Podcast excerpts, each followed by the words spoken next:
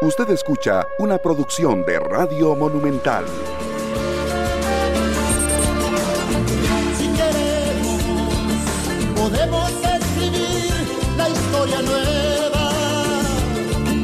Podemos ir. Buenos días, muy buenos días Costa Rica.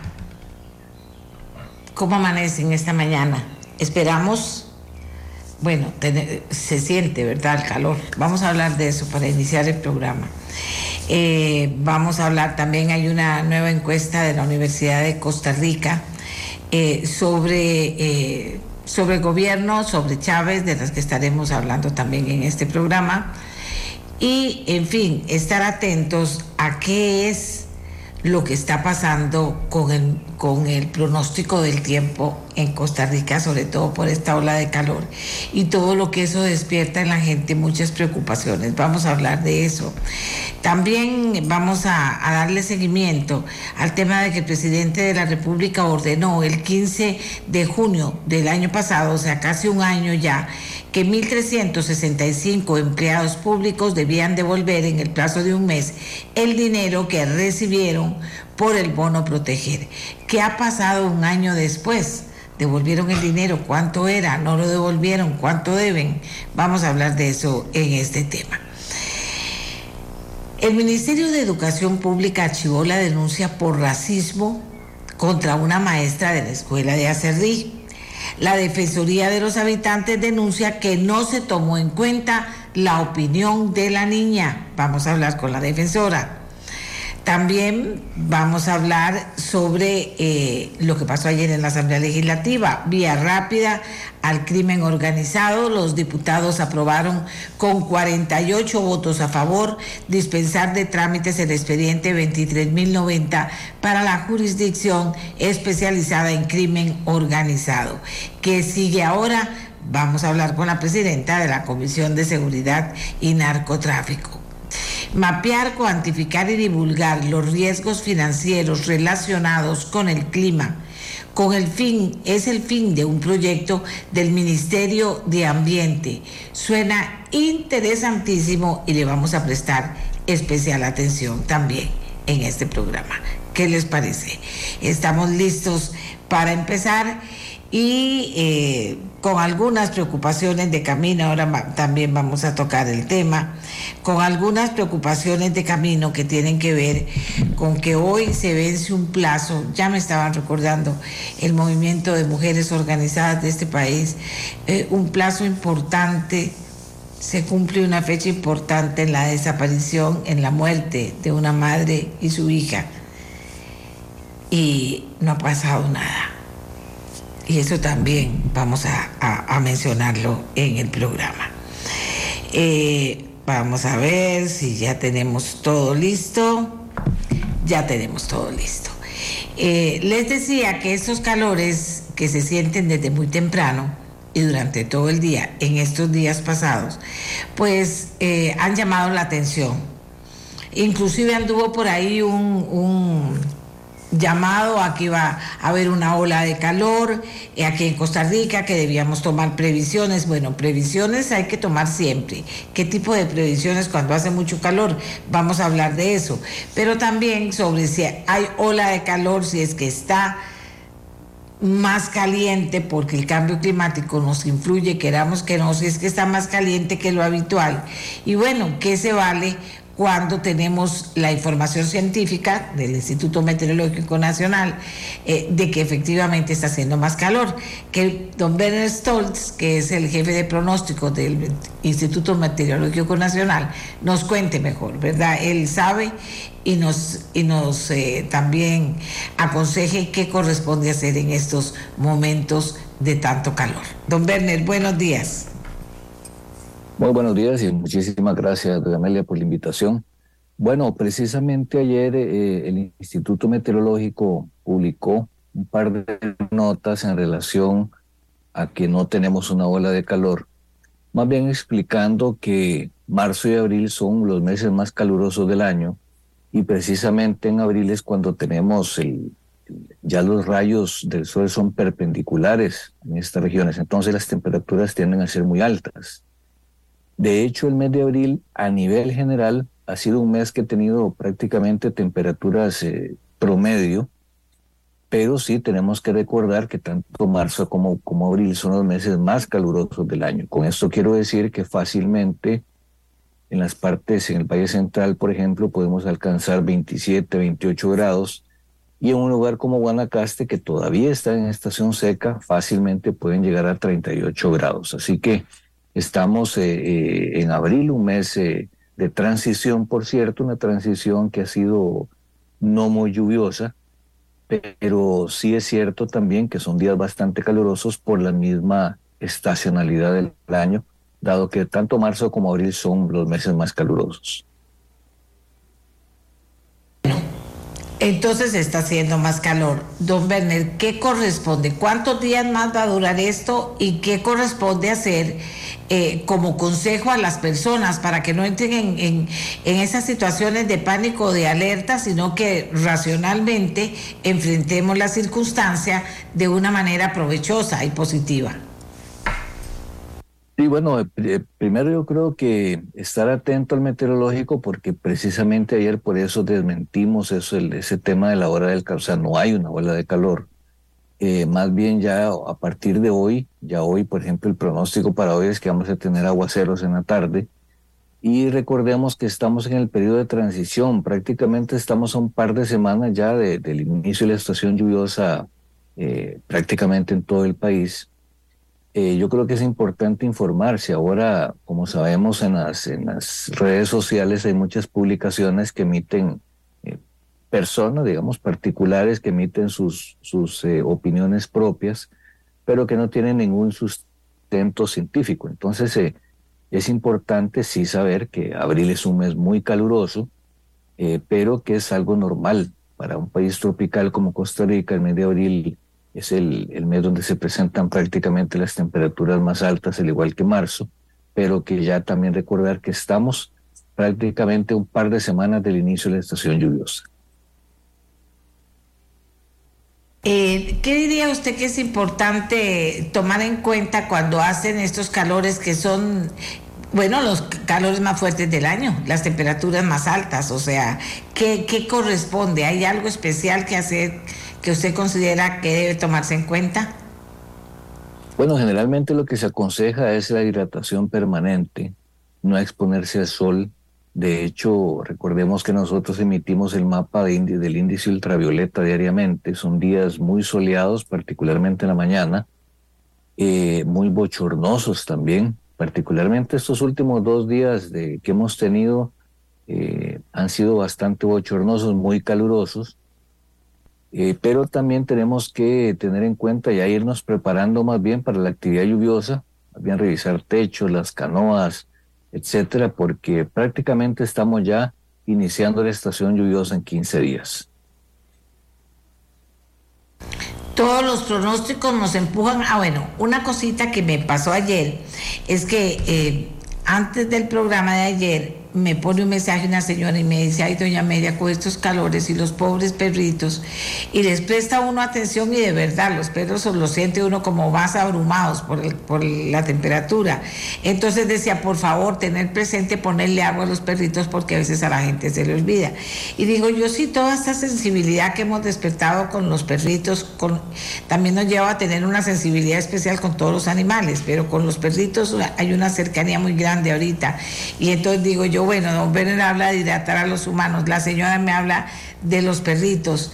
Eh, en última instancia, eso es algo de tomar en cuenta, digamos, que es extraordinario, amén de prepararnos para la época lluviosa, que ya eso son otras medidas y otras circunstancias que tenemos que analizar.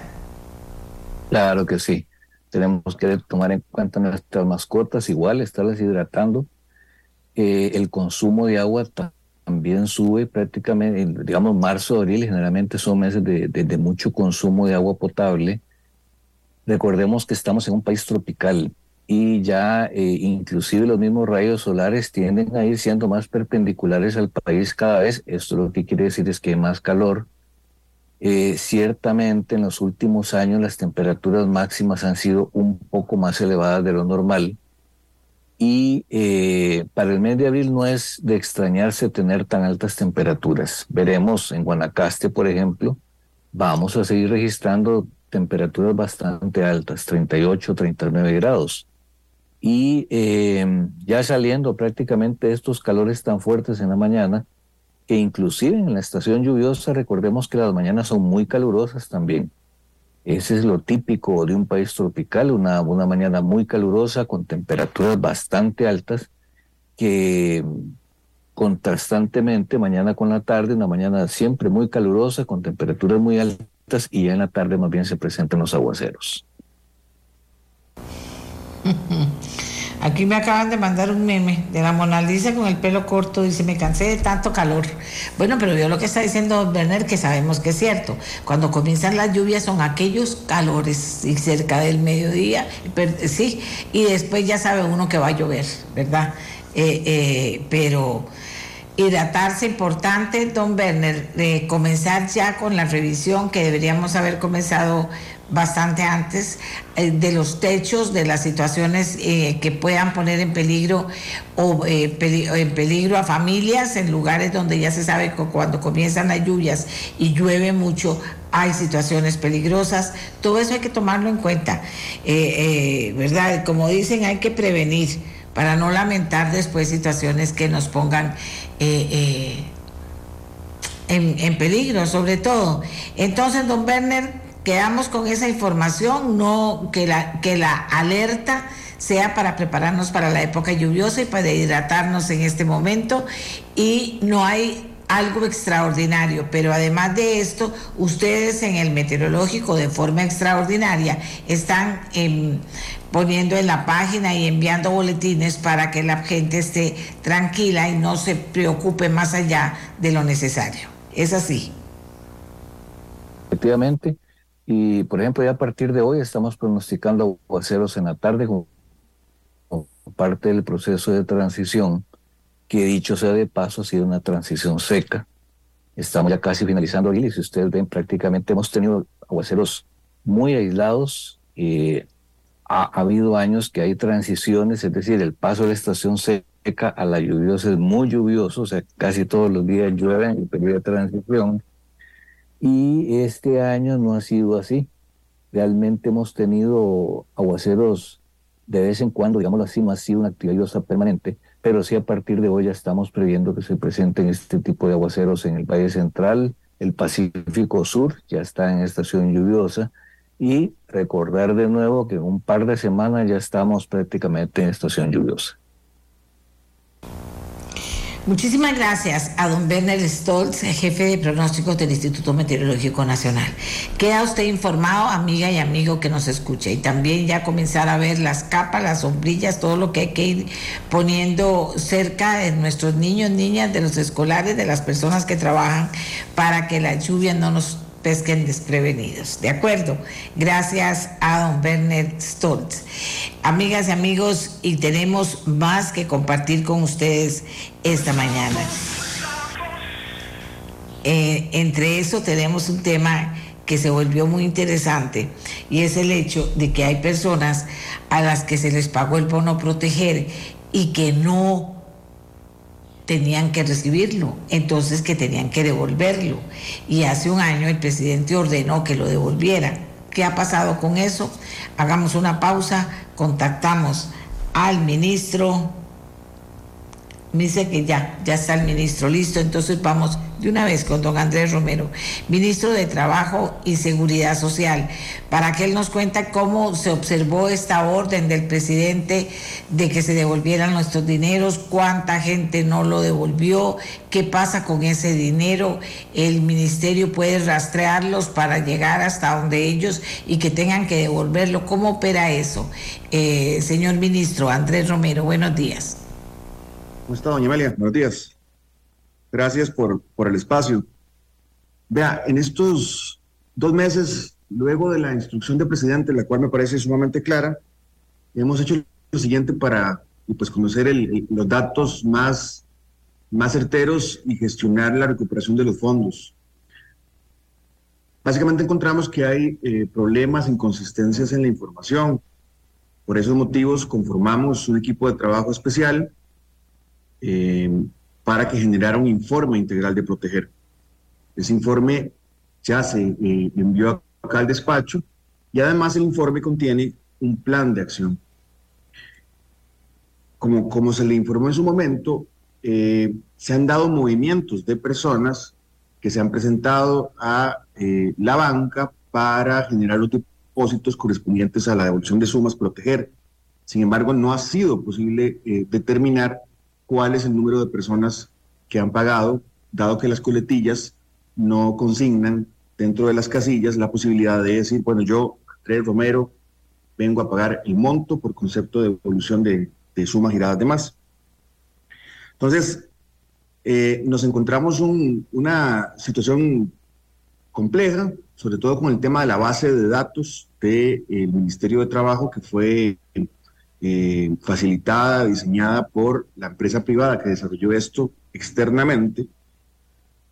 Y esa imposibilidad de tener acceso a la base de datos, pues nos ha tenido también la, eh, nos ha eh, generado la necesidad de, de, abrir un órgano, una investigación preliminar para determinar responsabilidades con respecto al tema de los datos, lo cual dificulta además que el órgano de recuperación de sumas pueda proceder de manera mucho más ágil.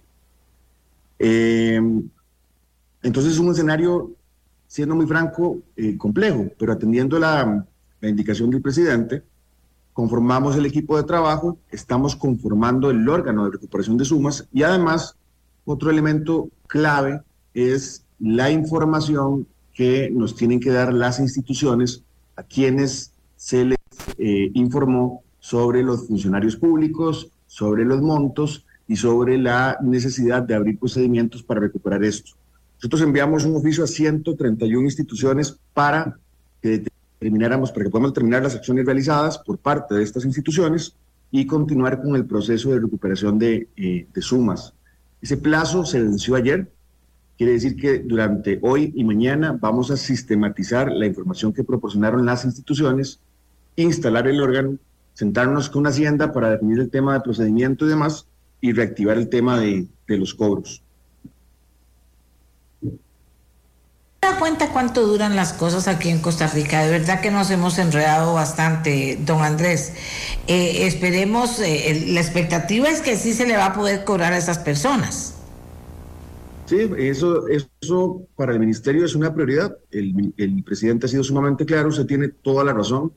Este proceso de proteger arranca en el 2020 eh, el proceso de determinación de sumas giradas de más arranca a finales del 2020, 2021, 2022 y bueno, nos encontramos el tema de la herramienta informática, inclusive estamos eh, o vamos a generar una coordinación con el Ministerio de Ciencia y Tecnología para poder determinar si es posible tener acceso a la plataforma informática. Y como le digo, además de esa solicitud, eh, generar, bueno, generamos una investigación preliminar que debería concluir en próximas semanas y determinar responsabilidades. Tiene usted toda la razón. Ese proceso ha durado un montón y nuestra intención, por eso es que vía oficio, oficial, eh, formalmente generamos ese equipo de trabajo, el órgano de recuperación de sumas. Estamos solicitándole a Hacienda también la conformación de un equipo, una comisión para eh, agilizar el procedimiento y esperamos que, producto del informe que desarrolló el equipo y ese plan de acción con una serie de plazos, podamos en la medida de lo posible cerrar este tema eh, o esta gestión con respecto a la recuperación de sumas. Qué extraña que haya sido tan difícil eh, todo como usted no lo plantean, porque en su momento se habló inclusive de, de, contratar una empresa, de que todo estaba en orden, de que estaba todo bien definido, y entonces ahora dice uno, bueno, pero si se supone que todo esto estaba listo ya, ¿verdad? Digamos, detectar cualquier cosa que tuviera que ver con los bonos proteger y a quienes se les dio. Pues encuentra usted con que esto no es así en este momento.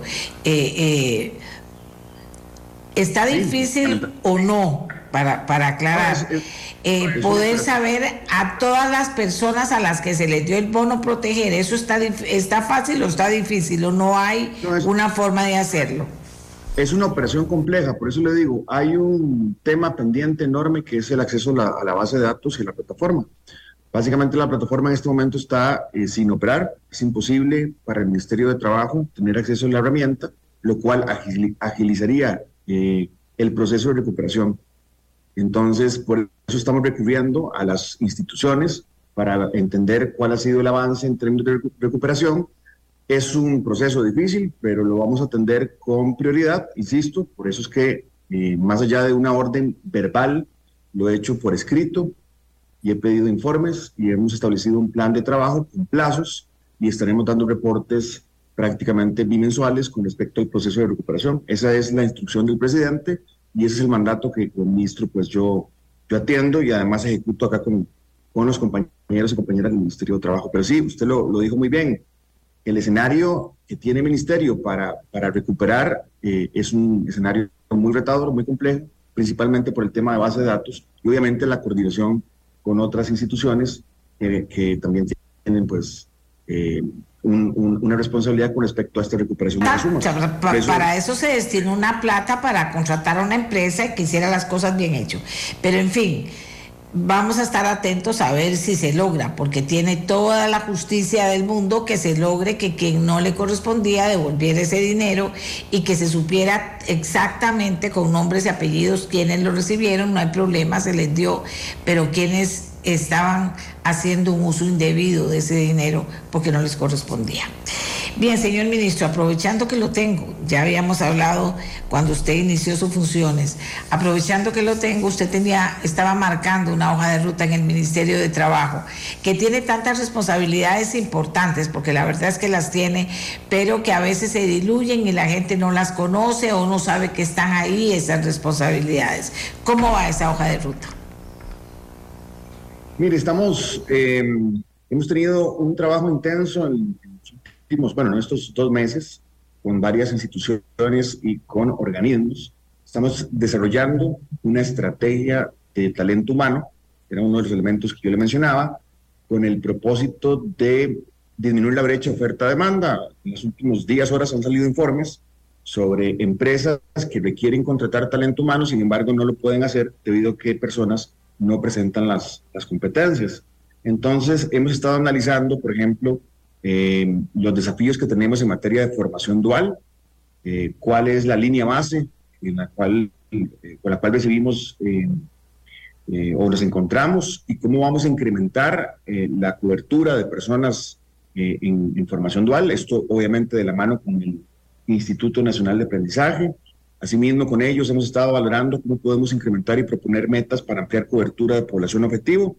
Usted eh, eh, ya vio que hace aproximadamente 15 días el presidente de la República y este servidor firmamos un decreto para modernizar el programa Empleate que justamente apunta a atender a población en condición de desempleo, principalmente mujeres en el rango de los 17 a los 35 años y personas jóvenes hombres de los 17 a los 24 para que puedan estudiar una carrera pertinente con mercado laboral y eh, con ello potenciar su inserción laboral.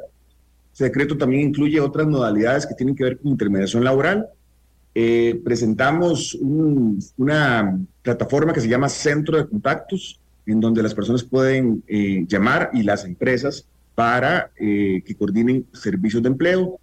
Hemos firmado aproximadamente 40 convenios con municipalidades, cámaras y demás para habilitar oficinas de empleo en diferentes partes del país. Y retomando el tema de estrategia, esta será presentada, como el presidente ya lo indicó, eh, aproximadamente el mes de julio, una fecha por determinar, en donde se van a encontrar allí las acciones estratégicas que responden a medidas y a diagnósticos, plazos, responsables y presupuestos. Ha sido una de las tareas que hemos estado coordinando en términos de eh, talento humano y empleabilidad.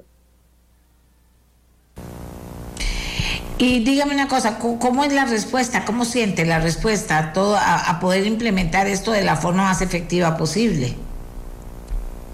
Mire, con respecto a la estrategia, que además eh, evidentemente se impulsa no solamente desde el Ministerio, sino desde el propio despacho del presidente, ha sido una respuesta positiva.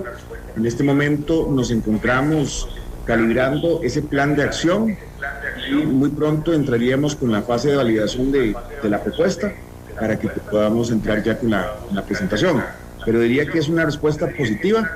que evidentemente hay detalles que hay que retomar, sobre todo con algunas metas que podríamos, me parece ser mucho más retadores a, nivel interno, y evidentemente conseguir más cobertura de personas que están sobre todo en condición de desempleo o que inclusive están fuera de la fuerza de trabajo. Eh, la otra cosa importante es que esta estrategia no solamente va a tener un plan de acción, sino un mecanismo de monitoreo. ¿Qué quiere decir esto?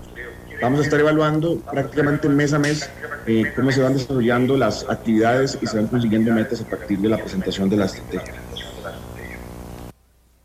Eh, ¿Cómo estamos con los números ahorita de desempleo y cuáles serían esas metas alcanzables en cuánto tiempo, diría usted, señor ministro? hablar todavía de las metas, pero eh, el objetivo es que las personas, sobre todo que se encuentran en condición de desempleo y principalmente mujeres jóvenes que no tienen en este momento niveles de empleabilidad, puedan este, ser empleables. ¿Qué quiere decir? Mejoren su perfil ocupacional a través de los distintos servicios, formación, de intermediación y demás. Eh, eso con respecto a las personas usuarias. La otra cuestión, fíjese que las personas que egresan de empleado, o que egresan del INA, las empresas pues no necesariamente saben ubicarlas. Entonces, a través de la plataforma informática de intermediación, nuestra meta sería que el 100% o cerca del 100% de personas que egresan de los colegios técnicos, del INA, de empleate, puedan ser ubicados dentro de la herramienta informática de intermediación de empleo. Eso desde el punto de vista de la gente, es decir, mejorar las competencias pero también eh, registrar a estas personas en esa herramienta única y por otro lado también eh, conseguir mayor registro de empresas y vacantes para poder hacer los, las ferias de intermediación laboral y con ello promover su inserción laboral. Fin de semana tuvimos una feria que realizó CINDE con 40 empresas aproximadamente, 3.500 puestos, llegaron más de 6.000 personas. Ese tipo de actividades eh, nos parecen positivas y pensamos que en el marco del sistema de empleo y con el liderazgo del Ministerio de Trabajo y demás instituciones, deberíamos conseguir que las personas que egresan, para poner un ejemplo, de carreras eh, vinculadas con turismo, puedan tener acceso a las empresas en las zonas en donde se ofrecen este tipo de puestos. Eh, eso no es común, eso no se genera y es parte de lo que también está incluyéndose dentro de esa estrategia de talento humano.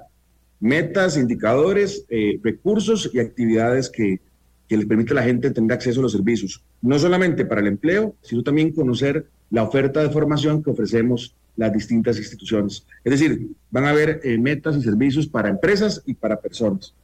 Ha sido un trabajo intenso y, insisto, ahora ha sido una coordinación hasta ahora muy positiva. También indicar que dentro de la coordinación hemos, eh, pues obviamente, eh, generado trabajos con el sector productivo y hemos informado también mediante el Consejo de Empleo al sector sindical que esta estrategia es prioridad y eso ha tenido buena, buena acogida.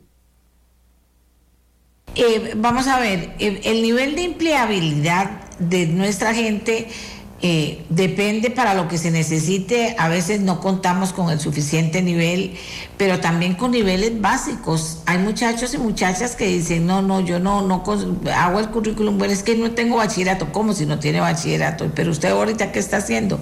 Nada, estoy esperando encontrar un trabajo, pues si usted no tiene bachillerato le va a costar mil veces más conseguir el trabajo que si usted tiene bachillerato. Y luego del bachillerato también tiene que seguir estudiando, porque eso hay que decírselo a los jóvenes, que ahora vivimos una sociedad que está muy clara que si usted tiene conocimiento y, avanza en conocer cada vez más, pues va a estar mejor empleado también y va a ganar mejor. Pero en fin, eh, eh, ¿cómo se trabaja ese nivel de, empleo, para llamarlo con el término que usan ustedes, ese nivel de empleabilidad? Eh, ¿Cómo hacer? para que se fije en esta gente que ni siquiera tiene el bachillerato, no va, por más que vaya a 70 ferias de empleo, no va a conseguir trabajo. Absolutamente. Eh, dentro de esto de empleabilidad, el nivel académico es clave. Bachillerato hace una gran diferencia. Por eso, dentro de la estrategia, con el Ministerio de Educación Pública, estamos incluyendo una medida que permita atender a población desocupada que no tiene bachillerato.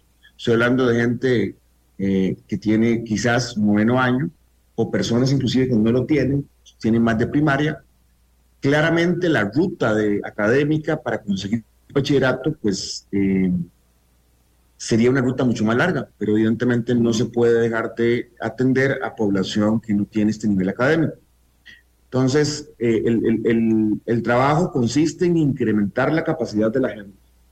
Estamos hablando de nivel académico, eso no es un camino de corto plazo, Estamos hablando de competencias específicas vinculadas con tecnología, cuarta revolución industrial, segundo idioma, etcétera. Y estamos hablando también de las técnicas de la gente para conseguir empleo.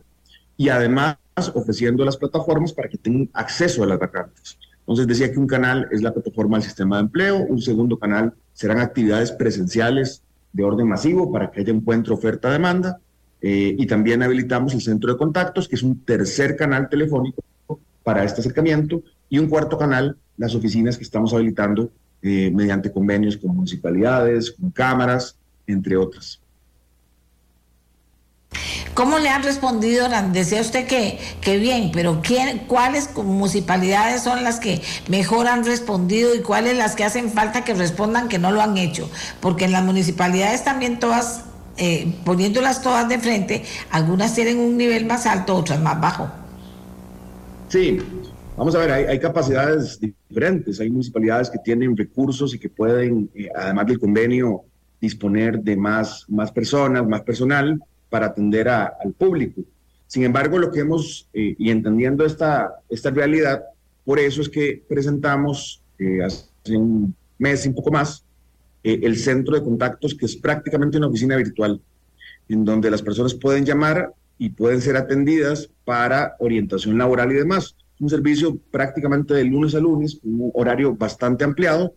Y digo esto del centro de llamadas, del centro de contactos, porque también se combina con el servicio de la municipalidad. Quiere decir que una municipalidad de, pocos recursos o de, recursos limitados puede coordinar con el centro virtual y brindar una atención híbrida en el espacio físico de la municipalidad.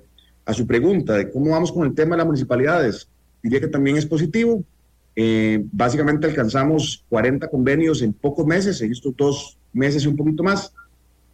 Nuestro objetivo es llegar al menos a una, a una oficina de empleo por cada cantón.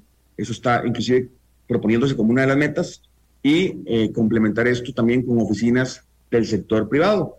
Ya hemos firmado con cámaras de turismo locales, hemos firmado también con, recientemente con, con Asofras, con Cámara de Industria, y la idea es tener un, un buen número de oficinas, pero lo más importante además de las oficinas es tener del servicios para que la gente cuando llegue a una oficina le ocurra algo positivo. Es decir, llegué a la oficina de empleo, y conseguí orientación laboral y a partir de eso me matriculé en un curso.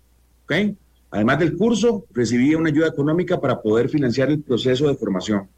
Fui a una oficina de empleo, me registraron en la plataforma y tengo, resulta, eh, la posibilidad de participar en entrevistas de trabajo.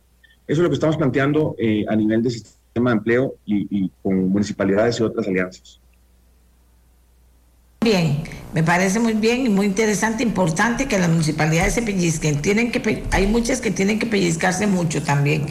Y en relación al tema de devolver la plata y de saber quién se dejó la plata y no la ha devuelto y que no la, no la merecía dentro de la política que se dictó en ese entonces, por favor que tengamos esa posibilidad de hacerlo. Este ministro viene entrando, pero ¿cómo es eso que habíamos gastado un montón de plata para saber quién lo tenía, quién no lo tenía, quién se le había dado y no había que dárselo?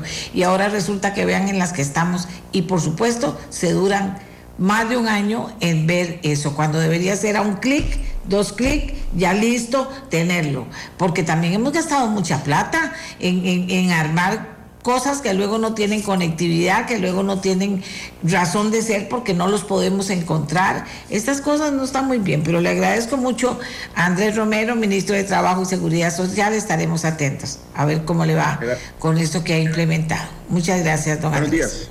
Muchas gracias. Buenos días. Eh, bueno, opiniones positivas sobre gestión del presidente Chávez caen y las negativas suben según encuesta de la Universidad de Costa Rica. El 63% de costarricenses valora de forma positiva la gestión del presidente Chávez. De acuerdo con el estudio, hay una disminución significativa de 5 puntos porcentuales en las opiniones positivas sobre su gestión en comparación con la medición anterior realizada en noviembre del 2022 y de 16 puntos porcentuales con respecto a agosto del 2022, fecha cercana al cumplimiento de los primeros 100 días de su gobierno. Por otro lado, se registró un incremento de 5 puntos porcentuales en las valoraciones negativas, pasando de 14 a 19, lo que indica un posicionamiento más crítico de la evaluación de su gestión. No obstante, es importante destacar que el cuadro histórico de valoración de la figura presidencial muestra que Rodrigo Chávez mantiene los índices más altos de aprobación en comparación con los expresidentes que le precedieron. Encuesta del CIEP de la Universidad de Costa Rica. Hacemos la pausa y ya volvemos con la defensora de los habitantes. Ya volvemos. La mía, la suya, la de todos y todas. Amigas y amigos, el Ministerio de Educación Pública, vamos a ver, me dice, eh, bueno, el Ministerio de Educación Pública archivó la denuncia por racismo contra la maestra de la escuela de Acerrí. La Defensoría de los Habitantes denuncia que no se tomó en cuenta la opinión de la niña. ¿Usted qué piensa? ¿Qué le parece a usted? Eh, ¿Qué le parece? Personas que me escuchan. ¿Debió haberse tomado o no la, la, en cuenta la opinión de la niña? ¿Le parece correcto que se haya archivado la denuncia por racismo contra la maestra de la escuela de Acerrí? ¿Qué piensa la defensora de los habitantes? Ya que, como les decía, la Defensoría de los Habitantes denuncia que no se tomó en cuenta la opinión de la niña.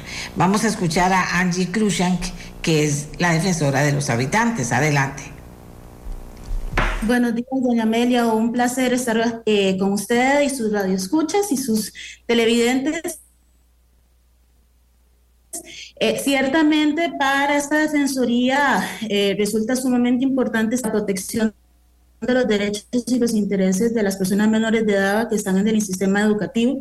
Y en ese sentido, claramente en las, últimos, en las últimas semanas hemos identificado la necesidad de garantizarle precisamente a estas personas, a las personas menores de edad, eh, un resguardo de sus derechos de forma integral. Para esta Defensoría, como lo habíamos comunicado antes, habíamos hecho varias solicitudes de información. Una vez recopilada esa información y enviado los informes correspondientes, hicimos un análisis y emitimos un, eh, eh, un informe con recomendaciones donde vemos definitivamente que hay este, carencias importantes respecto a la información suministrada, particularmente respecto a, la garantía del derecho de, la niña eh, víctima, ¿verdad? Presunta víctima de racismo, de poder participar ampliamente en todos los procesos, este, en todas las etapas de la investigación eh, dentro del proceso disciplinario. Eh, para nosotros es sumamente importante garantizar el interés superior de la niña en el sentido de garantizar su participación y que su voz haya sido este, incorporada su opinión haya sido incorporada dentro del proceso y este, es una forma de garantizar que la valoración se hace desde la perspectiva no solo de la ley, sino de los tratados internacionales que rigen en la materia. Eh, ¿cuánto se, eh, ¿Cuándo se pone la denuncia y qué pretenden finalmente con la denuncia ustedes? La denuncia no la ponemos nosotros, la denuncia la pone este, la madre eh, de la niña en representación de esta y con, el patrocinio el letrado correspondiente. Eh, nosotros nos incorporamos desde un primer momento, desde febrero, eh, haciendo una consulta de oficio en el sentido de que recibimos la información igual que el resto de la población por los medios de comunicación.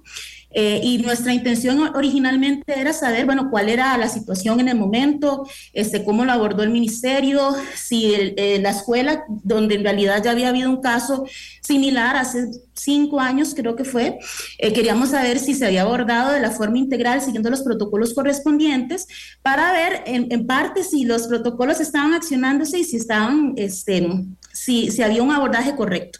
Y en, y en, el caso de que no, pues hacer las recomendaciones y dar el seguimiento necesario.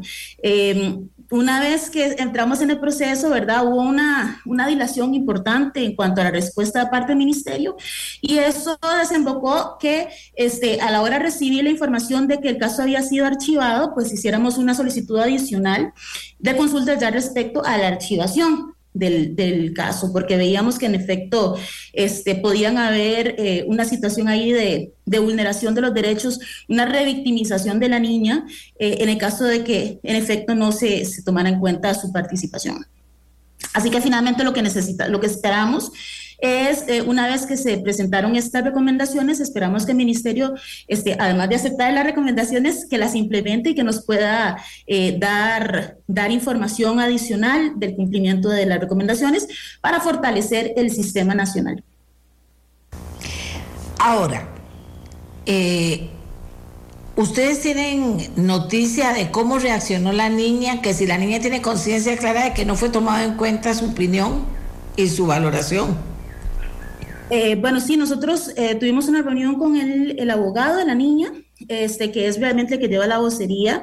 Em, y lo que nos decían es que estaban concernados, eh, esa es la, información que recibimos del abogado, que estaban concernados eh, precisamente porque se, hicieron, se hizo todo el esfuerzo de participar en las audiencias. Eh, para nosotros, independientemente de que se haya participado o no, que si se llegó tarde o no, esa no es, digamos, la valoración que hacemos. Lo que la valoración que hacemos es efectivamente garantizar que esta niña, a pesar de tener una corta edad, sabemos que este, está en un momento formativo importante y que parte de esa, de, ese, de esa formación es garantizar su seguridad como persona, como ser humano, este, y, saber que ella sabe desde ya que tiene un derecho a expresar su voz. Por eso para nosotros es tan importante este, el que ella entienda esto, ¿verdad? Sí se está haciendo un resguardo importante de la niña en ese sentido eh, y esperamos eh, que ahora con la, la solicitud de reconsideración se pueda este, tomar las acciones necesarias para garantizar la incorporación de la voz de ella.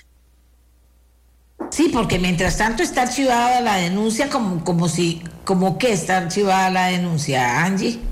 Está archivada. Es, bueno, en este momento em, la institución, lo, que la información que tengo, eh, la última es que se, se está este, que está haciéndose una reconsideración. Eh, el caso había sido archivado, eh, me parece que fue el 24 de marzo, y la valoración que se hizo en ese momento era que no existían este, eh, que no existía información suficiente que permitiera eh, seguir con el proceso, ¿verdad? Y, aún, y creo que es importante decir que incluso una organización de la sociedad civil se, se, apersonó en el proceso y solicitó este, ser escuchada en el marco del proceso. Y eh, lo que se decidió en ese momento, el órgano decidió eh, que, no, que no correspondía recibir la información o, la, la, audiencia de esta organización civil especializada en temas de, de lucha contra el racismo la discriminación racial, porque eh, no consideraban que habían este, pruebas suficientes y por ende la necesidad de recibir esa voz. Entonces yo creo que ahí es importante este, llamar a, colación también la importancia de la participación de la sociedad civil en los procesos em, relacionados con la lucha contra el racismo, la discriminación racial, la lucha contra este, la xenofobia, la homofobia, y, me parece importante este, esa reconsideración, ¿verdad? Para poder tener eh, una visión más global y más integral del abordaje. Sí, porque si no, ve, aquí me, a mí me, la gente inmediatamente reacciona. Entonces, ¿cómo? Si se habló, ¿cómo se habló? Si se, se eh, eh, pasó lo que pasó, eh, si se movieron, pues las, las informaciones que se movieron en eso, va a quedar simplemente como, el, como un caso archivado y no como lo que significa históricamente, inclusive, ¿verdad? El primero de muchas cosas que vamos a oír hasta que se vea con absoluta normalidad que cuando se, se, se falla en ese sentido por parte de una persona, de una institución, pues tiene, una, tiene que responder, para decirlo de alguna manera. Allí. Así es, yo creo que en realidad este proceso es muy simbólico, eh, genera un precedente y por eso es que esta Defensoría ha asumido el rol este, de seguimiento que ha asumido y va a seguir asumiendo en el tanto que eh, hemos otorgado a la institución 15 días para manifestarse respecto a las recomendaciones que hemos realizado. Y me parece sumamente importante porque, como digo, es un precedente, sienta precedente. Eh, hemos dicho desde, se ha dicho desde hace mucho tiempo de que parte del problema que existía en Costa Rica es que no se denunciaban los actos de discriminación. Ahora vemos un, repunte en, la, en las denuncias que, hacen, que se hacen desde esta perspectiva en los diferentes ámbitos y por eso es importante atenderlos, y no solo atenderlos, sino que resolverlos de la forma, este, conforme al debido proceso. Y eso es lo que esta Defensoría está indicando, que al parecer, este, con la información suministrada por el mismo eh, Ministerio de Educación, pareciera que el debido proceso en realidad no se cumplió. Desde la perspectiva de garantizar los derechos de la menor, del interés superior de la menor. Y en esa perspectiva es que definitivamente tenemos que actuar y tenemos que darle seguimiento hasta este, las últimas consecuencias porque en efecto nosotros eh, estamos aquí para resguardar los derechos de las, este, las personas menores de edad y creo que en las últimas semanas hemos visto la importancia, ¿verdad?, que la institucionalidad se comprometa con eh, la garantía de los derechos y los intereses de las personas menores en todos los aspectos, ¿verdad?, contra la violencia, contra la discriminación, contra este, el abuso sexual, psicológico y demás. Así que esta es parte de ese accionar, es parte de la protección de la niñez y, y por eso vamos a darle seguimiento. Bueno, Angie, aprovecho unos un par de minutos que nos quedan todavía para que nos cuenten qué está empeñada en este momento la defensora y la defensoría de los habitantes. en realidad, doña Amelia, muchas cosas. Estamos en un contexto este, bastante complejo, pero, pero sí eh, quisiera anunciar que el día de hoy eh, voy a estar reunida con todos los funcionarios de las oficinas regionales y colegas aquí de la sede, porque vamos a, este, formalizar una primera acción de fortalecimiento institucional a través del fortalecimiento de las oficinas regionales y el sistema en sí mismo de admisibilidad de la institución eh, de forma tal que vamos a crear la dirección de admisibilidad este, y respuesta sumaria, que lo que hace es unificar dos direcciones, eh, que es la de, la de admisibilidad y, la de oficinas regionales, como una, una forma de darle mayor coherencia, este, estandarizar procesos, bajar procesos este, eh, a la hora de presentar eh, denuncias y consultas ante la Defensoría, garantizar, por ejemplo, que cuando una persona llama al call center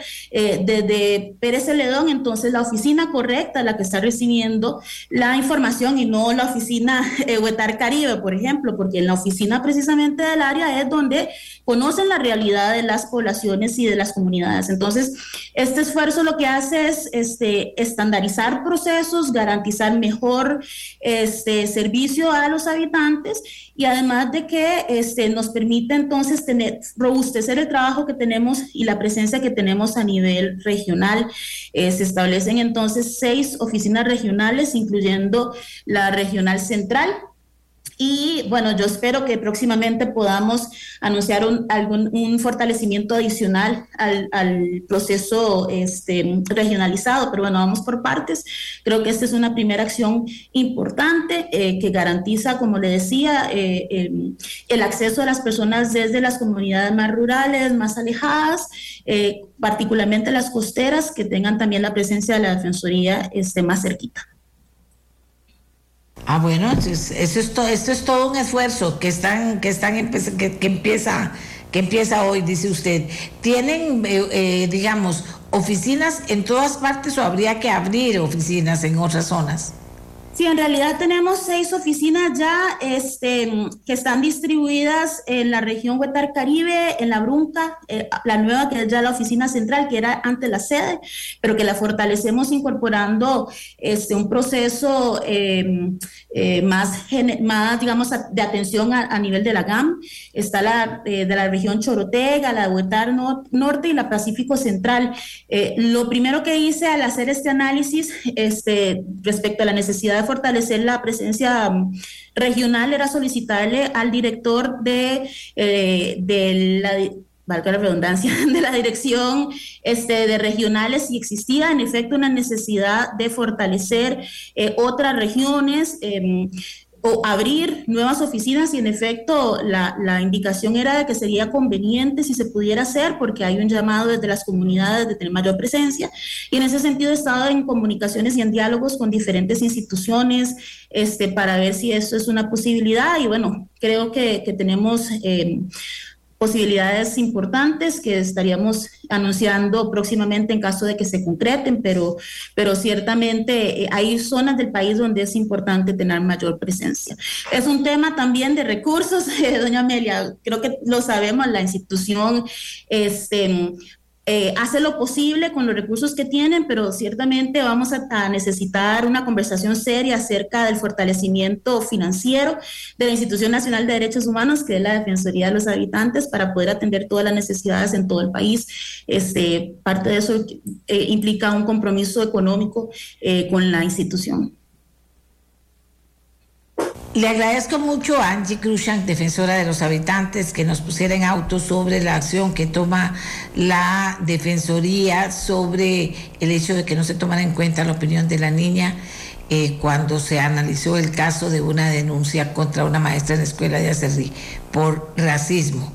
Y también que nos actualizara sobre y nos diera buenas, nuevas, nuevas noticias, ahí también valga la redundancia, que nos diera eh, información sobre eh, lo que se está haciendo en aras de, de que cada persona en cada uno de los puntos estratégicos del territorio nacional pueda tener acceso a ir a poner su denuncia e iniciar todo un proceso, poniéndole atención también al tema de la conectividad, que eso es súper importante. Así que muchas gracias a Angie Krushank. Y ahora nos vamos con otro tema. Vía rápida contra el crimen organizado. Diputados aprobaron con 48 votos a favor dispensar de trámites el expediente 23.090 para la jurisdicción especializada en crimen organizado. ¿Qué sigue ahora? Bueno, le agradecemos a la presidenta de la Comisión de Seguridad y Narcotráfico, diputada Gloria Navas, quien ha liderado todo este proceso, que nos cuente qué pasó y qué sigue ahora. Doña Gloria, gracias por estar con nosotros. con mucho gusto, doña Amelia. Quiero saber que me escucha bien. Sí, le escuchamos bien. Bueno, muchas gracias eh, por la invitación. Como lo he manifestado en varias oportunidades, es sumamente importante que la población costarricense esté bien enterada de qué es lo que pasa en los tribunales de justicia, qué es lo que pasa en la Asamblea Legislativa y cómo se lleva a cabo los procesos en el Poder Ejecutivo. La vigilancia ciudadana es sumamente importante. El tema sobre la reforma que estamos eh, conversando relacionada con, con la ley de crimen organizado en términos generales, para hablarlo así de comprensión, ¿verdad? Y que formalmente se llama la ley contra la delincuencia organizada y hay otra ley relacionada con el procedimiento también es importante entender que por manifestación del mismo fiscal de, general, eh, el licenciado eh, que representa a la Fiscalía General en este momento, que nos va a visitar hoy en la tarde en el plenario de la Asamblea Legislativa, que es importante que la gente dé seguimiento a las explicaciones que él va a dar y a las preguntas que se le van a formular también. Pero el tema fundamental es que este proyecto de ley, el 23.090, eh, viene tramitándose de tiempo antes en la Comisión de, Seguridad y Narcotráfico.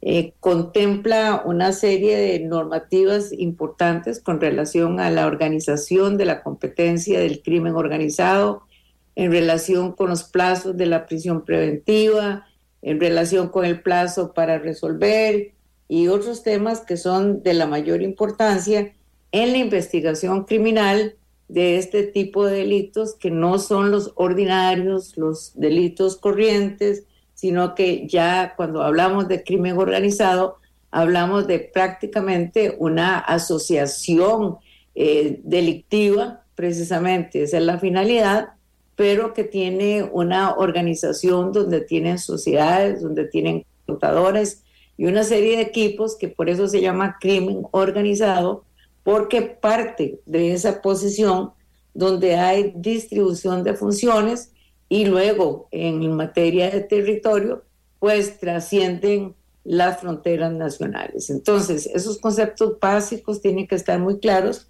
y este proyecto de ley 23.090, importantísimo en ese tipo de reformas específicas con relación a plazos para dictar la sentencia, con relación a la extensión de la prisión preventiva, pues tiene que estar terminado y tramitado básicamente para los primeros días de junio. Y algo que es sumamente importante que la gente debe comprender también es que nosotros como Asamblea Legislativa y como miembros de la comisión habíamos hecho del conocimiento del Poder Ejecutivo la existencia de este proyecto para que lo convocara formalmente como un proyecto que la Asamblea comenzara a tramitar y colocarlo de tal manera que se fuera a votar y aprobar. Sin embargo, a pesar de nuestra insistencia con el Poder Ejecutivo, eso no ocurre. Entonces tuvimos que hacer esa pelea en la comisión en la que se nos plantearon pues cantidades de mociones únicamente para retrasar el proceso. Logramos rechazarlos y logramos también en la comisión aprobar el proyecto de ley que viene de la Corte Suprema de Justicia. Eso es importante aclararlo. Ahora bien, eh, hay en, el reglamento de la Asamblea Legislativa, eh, que es sumamente extenso en su cantidad de articulados, pero muy interesante, hay un, un capítulo específicamente donde habla de un procedimiento abreviado. Y el procedimiento abreviado es a través de una moción en la cual se resumen, digámoslo así, o se permitirá eh, no cumplir con ciertos trámites que normalmente se utilizan en, en relación con los proyectos de ley que van a ser votados y que más bien atrasan el procedimiento.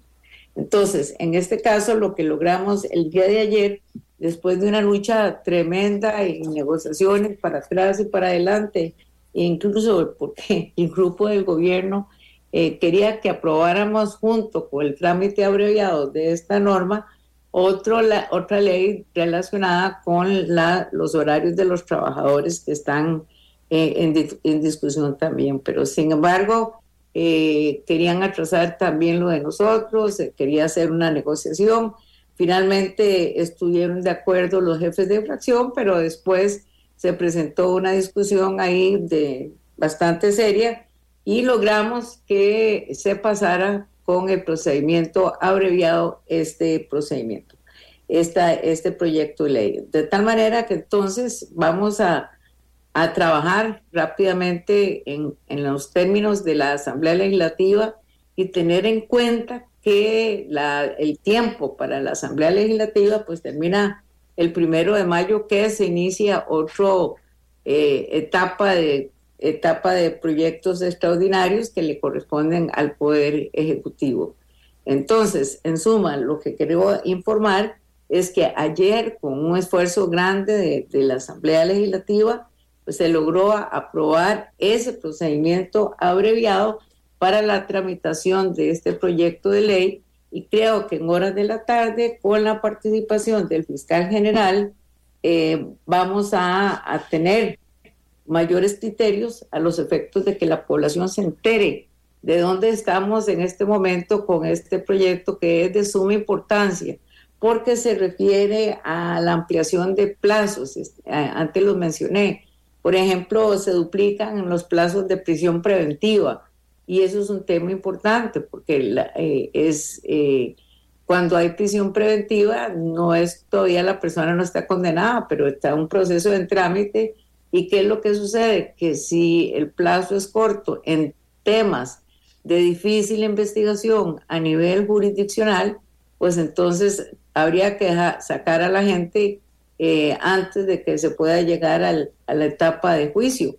Y con este proceso, pues eso se va a lograr porque se han duplicado plazos. También eh, hay plazos que se otorgan para el dictado de la sentencia, que están ampliando porque son, ya repito, temas eh, sumamente confusos y me parece que es sumamente importante que entendamos que en todas estas reformas relacionadas con el crimen organizado y la violencia que en general estamos sufriendo, hemos llegado a, me parece que la última cifra, 278 homicidios en los últimos días, pues es importante que todos participemos y también pongamos la mirada en la prevención.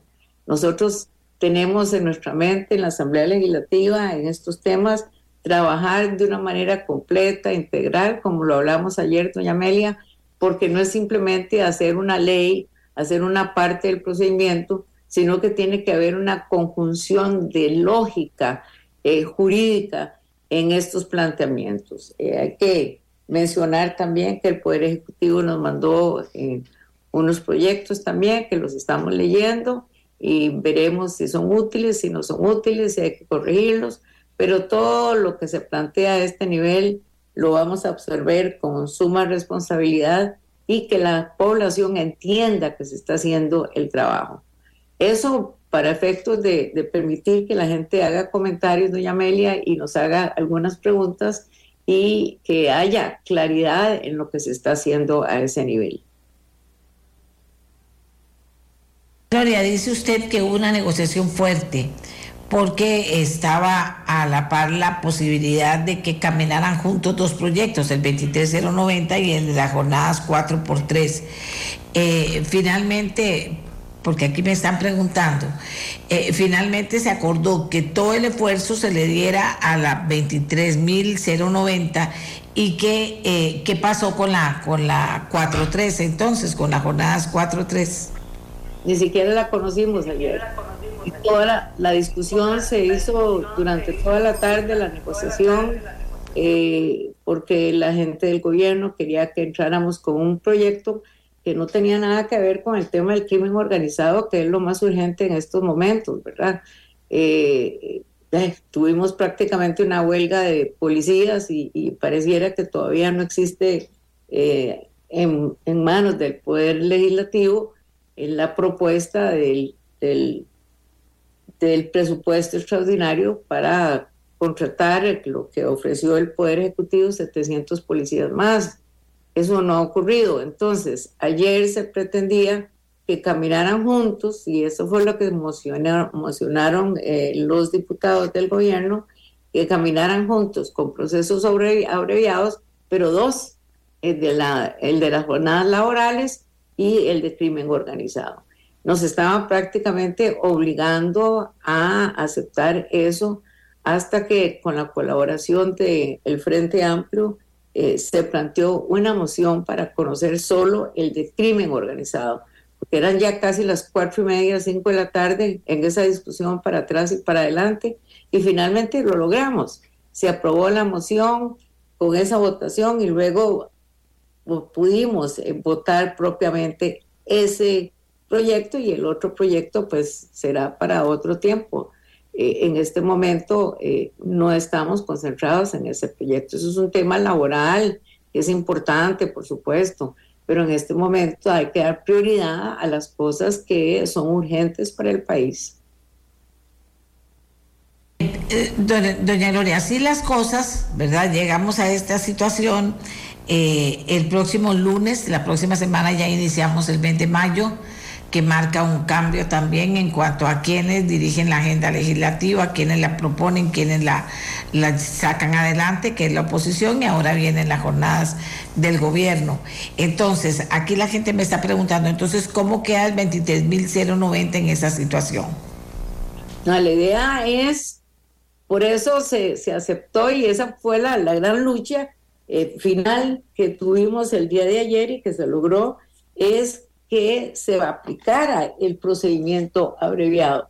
Ese procedimiento eh, de aplicación en, en ciertos trámites para acordar la aplicación de este procedimiento es a través de una moción y luego este, se indica, entre otras cosas, para mencionar el artículo 179 del reglamento, dice, eh, la moción para acordar la aplicación de un procedimiento abreviado se conocerá con prioridad sobre cualquier otro asunto en el capítulo de asuntos del régimen interno de la sesión del plenario. Entonces vea que se le da una prioridad de conocimiento sobre otros procesos que eh, otros proyectos que iban en, camino, pues simplemente este eh, ocupa un, un campo prioritario y los procedimientos para aplicar la ley van a ser eh, más sencillos y más expeditos.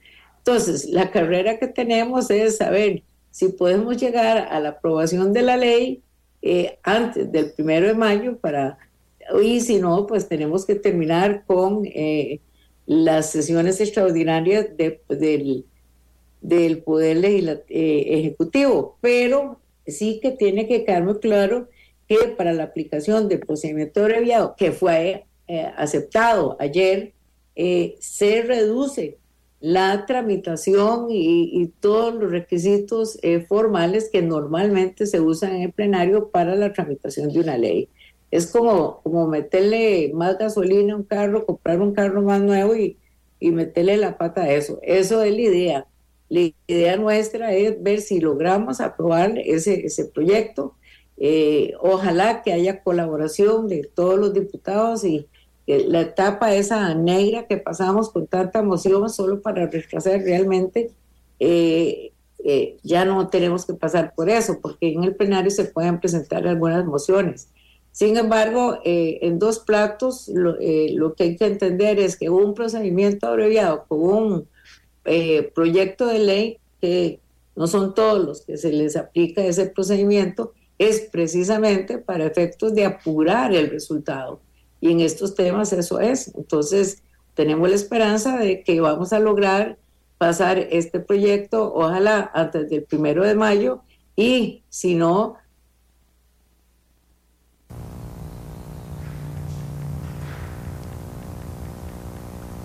¿Aló? ¿Aló?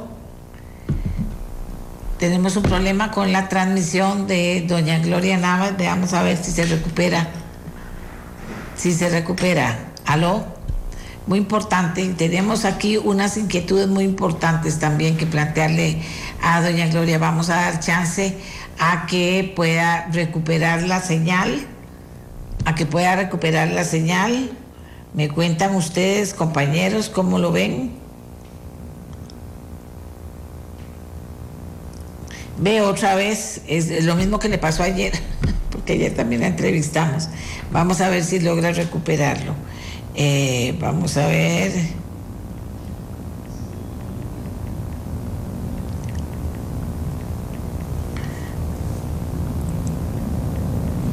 Y si no, mandamos el teléfono para que ella nos pueda atender de esta otra manera. Vamos a ver, Miguel, ahí te lo estoy mandando. Celular, ah, bueno. Ya está, ya está. Ok. Eh, para que Listo, estamos, doña Gloria, de nuevo.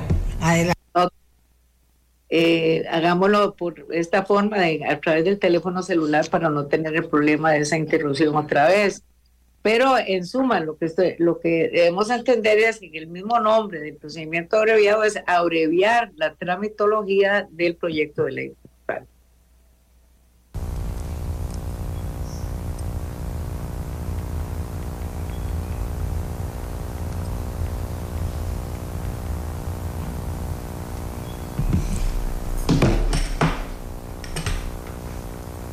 Aló.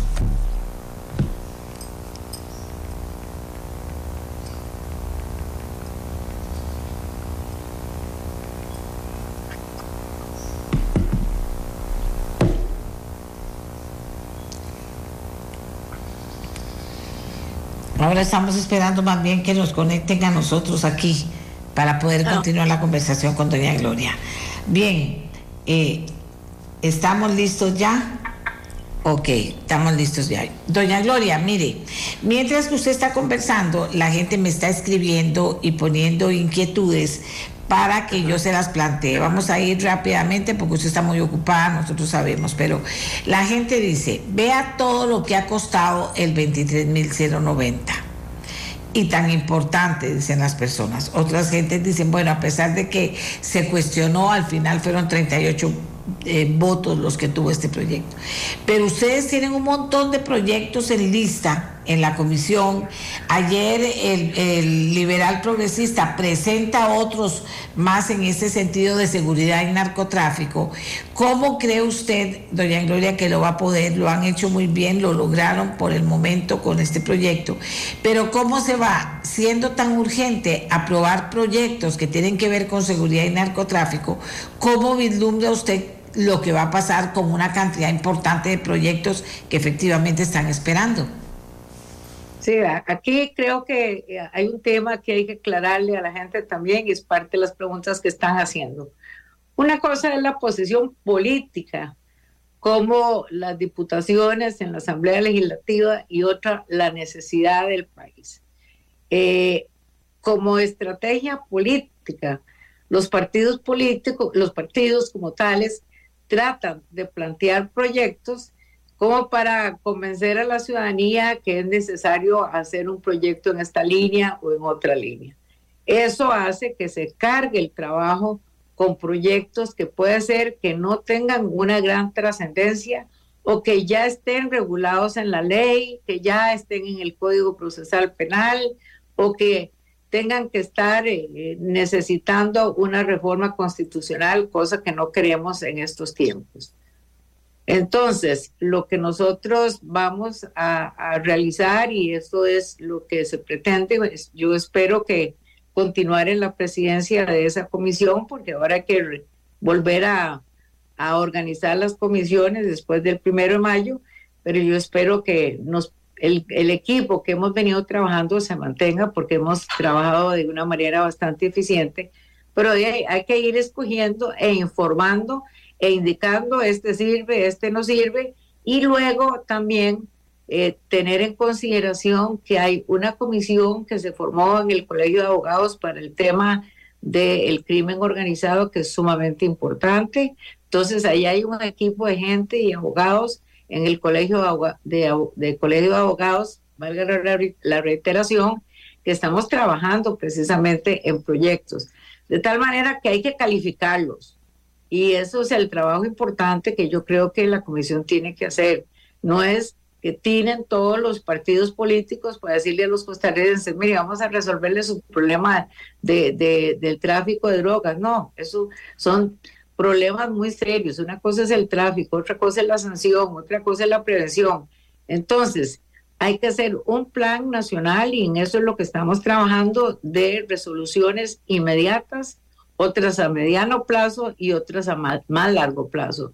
Pero hay que hacerlo de una manera inteligente y organizada, no eh, en una forma desordenada. Yo sé que otras, eh, otras eh, fracciones han presentado y ayer yo, yo vi que habían convocado otras, otras leyes también y, y las que presentó el Poder Ejecutivo, pero tenemos que estudiarla y lo que sirve lo aprobamos y lo tramitamos y lo que no sirve, pues habrá que mandarlo a la basura porque no podemos retrasar demasiado esta situación.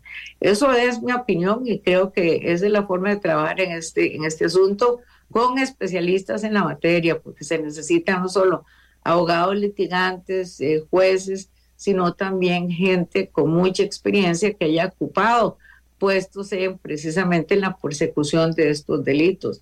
Incluso es importante como en el proyecto de ley que se le aprobó el trámite abreviado, como este, se indican cuáles son los requisitos para ser juez del crimen organizado o para integrar el tribunal, gente con mayor experiencia, gente que está siendo entrenada incluso por la Corte Suprema de Justicia. Entonces, el montaje jurisdiccional es sumamente importante y hoy escucharemos al fiscal general sobre esos temas, pero sí hay que hacer eh, eh, negociaciones y también con toda sinceridad decirle a, la población, tenemos esta lista de, de, proyectos, este nos parece que sirven y estos otros nos parece que no sirven, porque a veces son ocurrencias y, y ahí entonces donde nosotros tenemos que hacer un trabajo eh, cuidadoso y bien delicado. Aquí pregunta el diputado Elis Ramos, se la voy a, le voy a pasar un poco. Son varias preguntas, pero vamos a ver cómo extraigo, extraigo algunas de las que manda. Dice, ¿puede preguntarle qué le parecen las observaciones que la Comisión Interamericana de Derechos Humanos ha hecho sobre el tema del proyecto 23.090 y los que la jueza Rosaura Chinchilla le ha, enviado, le ha enviado sobre las inconstitucionalidades que posee ese proyecto? Porque ahora dice que le toca a la Corte definir si la ley de crimen organizado, dice el diputado, el abogado Eric Ramos, está derogada y antes de ser diputada expresamente señaló este rol legislativo. Eh, ¿Quiere responder, doña Gloria? Sí, claro. Eh, don, Eric es mi yerno. Eh, este, el tema no es contradictorio, sino que el tema hay que aclararlo. sobre la derogatoria es cuando se está hablando de la derogatoria, principalmente el artículo 2 de la ley contra la delincuencia organizada, en el sentido de que se dice que hubo un periodo, que hubo lo que se llama la vacacio leyes, en que se retrasó las fechas para poner en funcionamiento eh, las disposiciones legales y que hubo un plazo en, el cual eh, quedó en el aire eh, y no se pudieron aplicar esas leyes precisamente durante ese plazo que creo que es como de 15 días y se alega eh, en los tribunales, y eso que quede bien claro, en los procesos penales que están en los tribunales, se alega que esa normativa quedó derogada.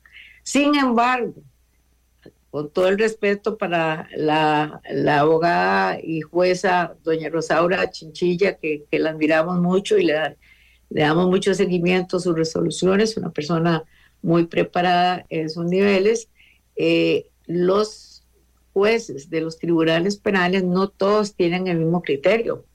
Entonces, hay un tema donde la sala constitucional indicó que esta problemática con el tema de la derogatoria y la interpretación de esas normativas es un tema de legalidad y no de constitucionalidad. O sea, que la sala constitucional eh, se pronunció en ese sentido. Cuando se dice que no es un tema de constitucionalidad, es que en dos platos a ellos no les corresponde resolver eso, sino que la jurisdicción ordinaria de competencia, que es la sala tercera de la Corte Suprema de Justicia, la que tiene que resolver la problemática. Entonces, si se dice que la norma supuestamente está derogada, pero no ha habido pronunciamiento formal a ese nivel, la Asamblea Legislativa no está promoviendo la derogatoria de ninguna norma a ese nivel no queremos introducirnos en un problema que es un problema de la Corte Suprema de Justicia.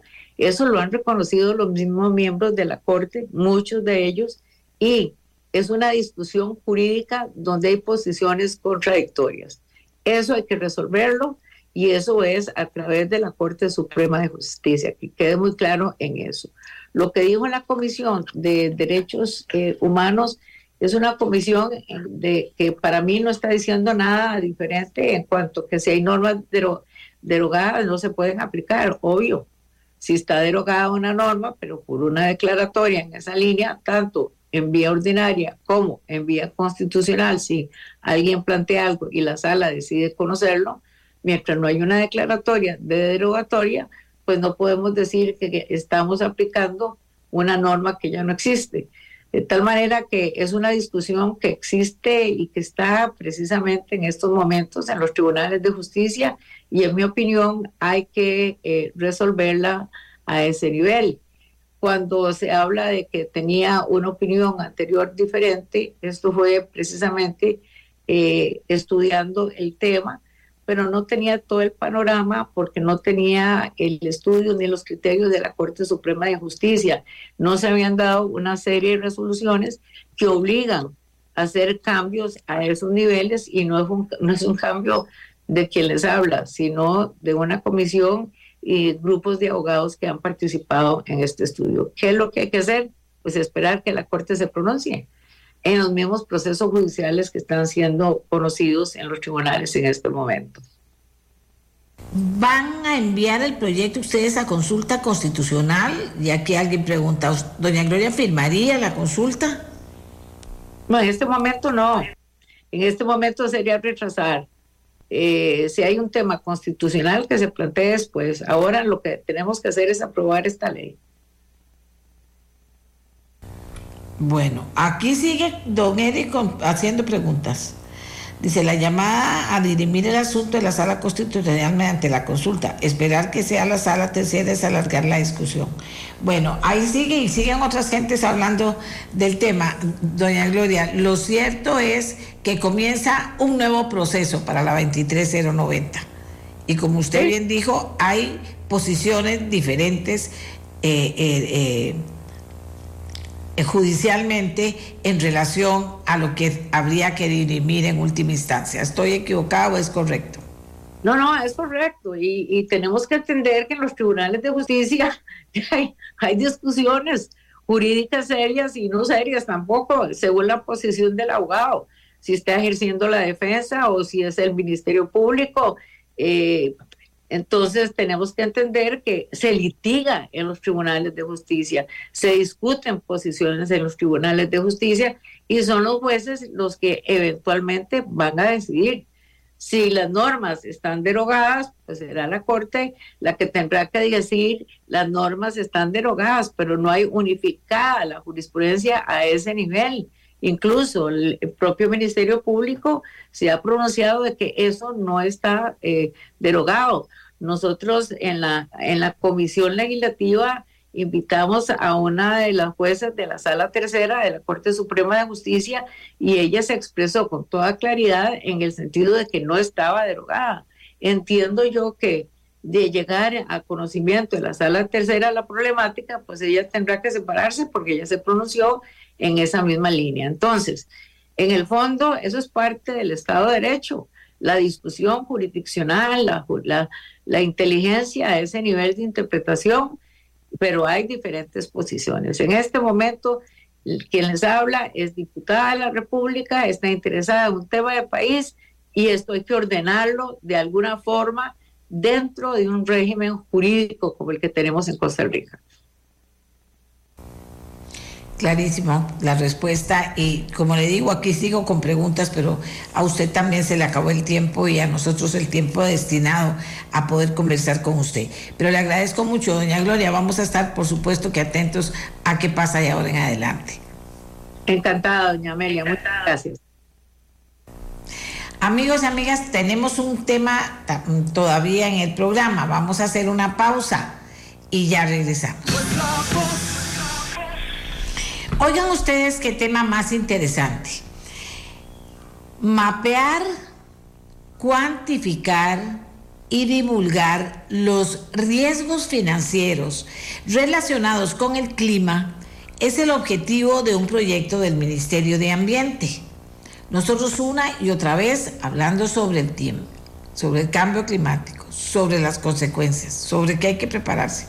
Es digamos, un compromiso que tiene este programa, poder insistir en estos temas. Eh, este proyecto pretende también llevar un control de los mercados verdes nacionales y aumentar el atractivo del país para los inversores internacionales. Vean ustedes qué importante. María de las Mercedes García es del programa Naciones Unidas para el Medio Ambiente. Y resulta que el, este programa tiene que ver con las Naciones Unidas y tiene que ver con el Ministerio de Ambiente. ¿Ok?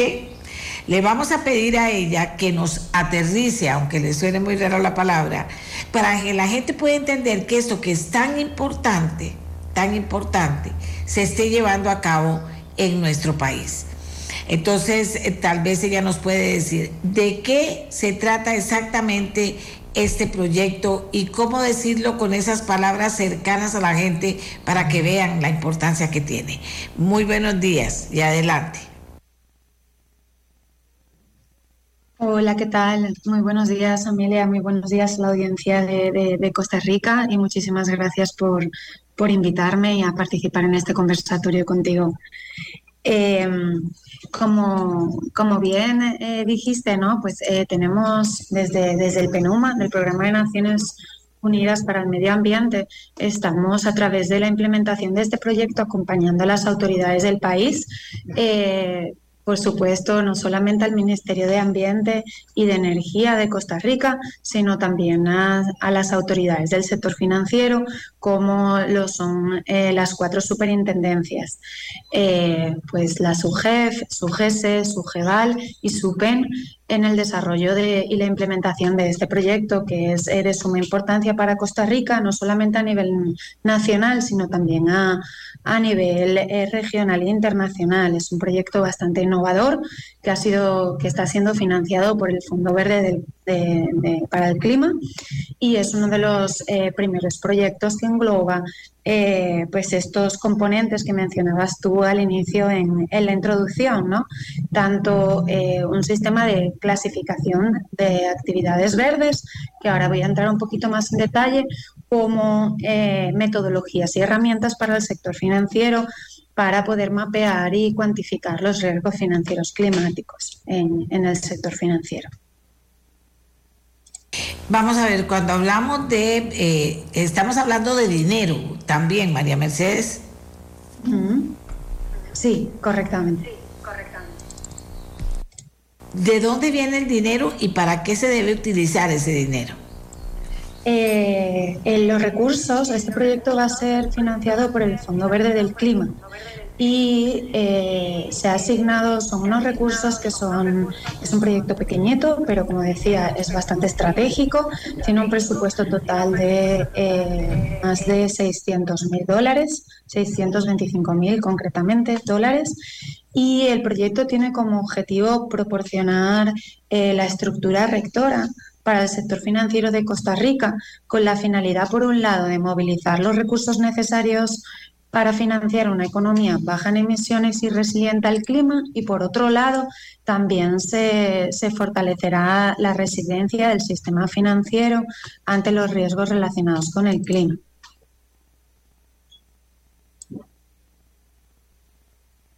que a la gente le interesan todas estas cosas, ¿verdad? Eh, y promover y aumentar el atractivo de Costa Rica para los inversores internacionales. Eso eh, eh, va a trabajar unidos todos los países, digamos, de alguna manera conectados. Costa Rica en particular tiene metas especiales para desarrollar con este proyecto de acuerdo a la organización que tiene Costa Rica sobre el tema. Exactamente. Entonces, estos objetivos, eh, para entrar un poco más en detalle del proyecto, estos objetivos del proyecto, ¿cómo se pretenden conseguir? Pues a través del desarrollo de dos componentes que son sumamente importantes, Amelia. El primero, se va a desarrollar una taxonomía de finanzas sostenibles.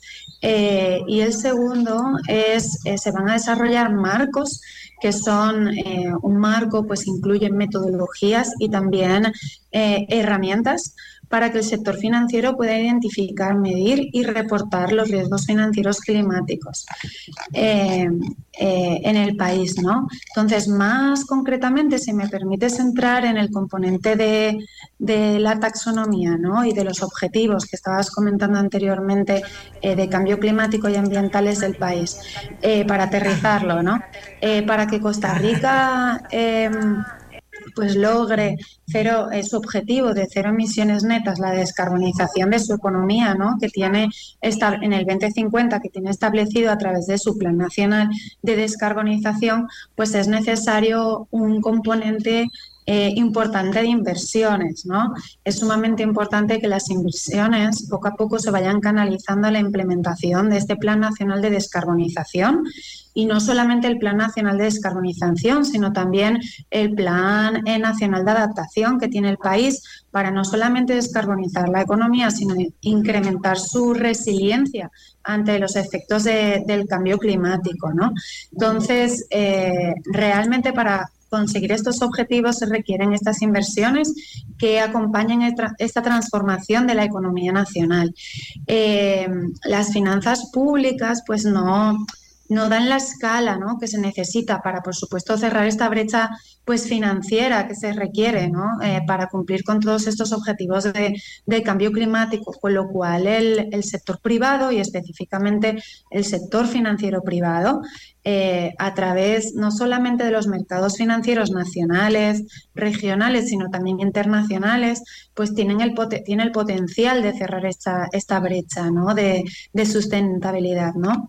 Entonces, la pregunta aquí es, cómo se contribuye para movilizar al final los, billones ¿no? de activos financieros que actualmente pues manejan eh, los inversionistas institucionales, el sector bancario, los administradores ¿no? de activos financieros, entre otros.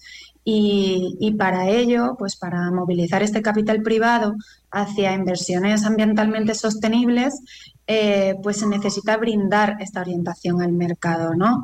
Eh, y cada vez, en este sentido, cada vez más autoridades del, del mundo pues vienen desarrollando o vienen buscando desarrollar definiciones claras de lo que, de lo que se puede considerar verde y lo que no se puede considerar verde dentro de una jurisdicción, ¿no?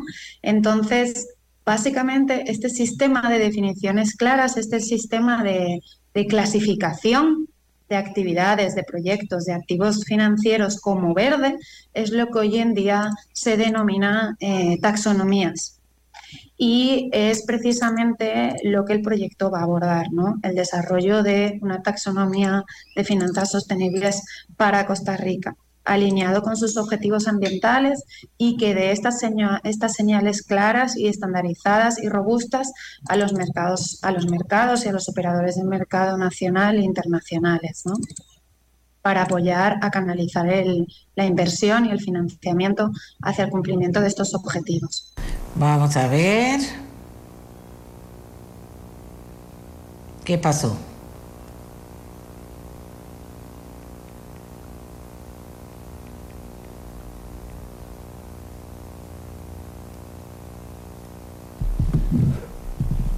¿Vieron ustedes qué interesante? Lo está aterrizando bastante bien ella, porque no es algo que uno lo pueda, como les ponen nombres, ¿verdad? Les ponen eh, eh, nombres o conceptos que son amigables para el grupo que trabaja en esto, pero no son amigables para el resto de la población. Entonces me parece a mí que, vamos a ver, tienen que volver a llamar. Eh, me parece a mí que, que de eso se trata es cuando uno quiere comunicar estas cosas, que son mucho más cercanas de lo que usted y yo consideramos que, que deben ser. No, no, no, no. Ah. Entonces a este otro. Entonces a este otro. Eh, que son muy cercanas a, nosotros, ¿verdad? Eh, y entonces yo por eso les pido siempre, les digo, que nos aterricen, que nos aterricen, que nos aterricen las cosas para que las, para que las podamos entender. Entonces ahora vamos a ver si ya pudimos estar de nuevo listos con María de las Mercedes García para preguntarle sobre el tema de esto verde, qué se denomina verde, cómo entender verde en este contexto en el que ella nos está hablando, eh, con, con, ejemplos bien claritos para, para acercarnos más al tema. María de las Mercedes, adelante.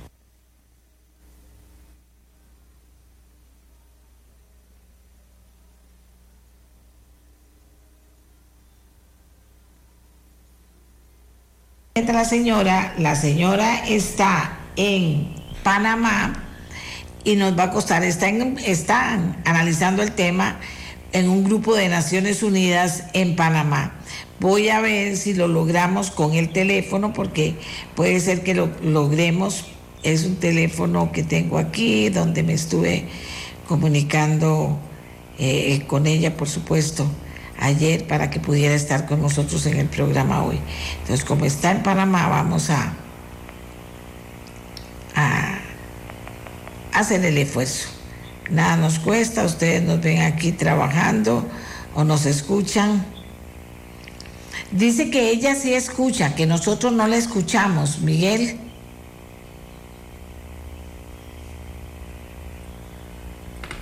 Miguel, usted que me escucha también.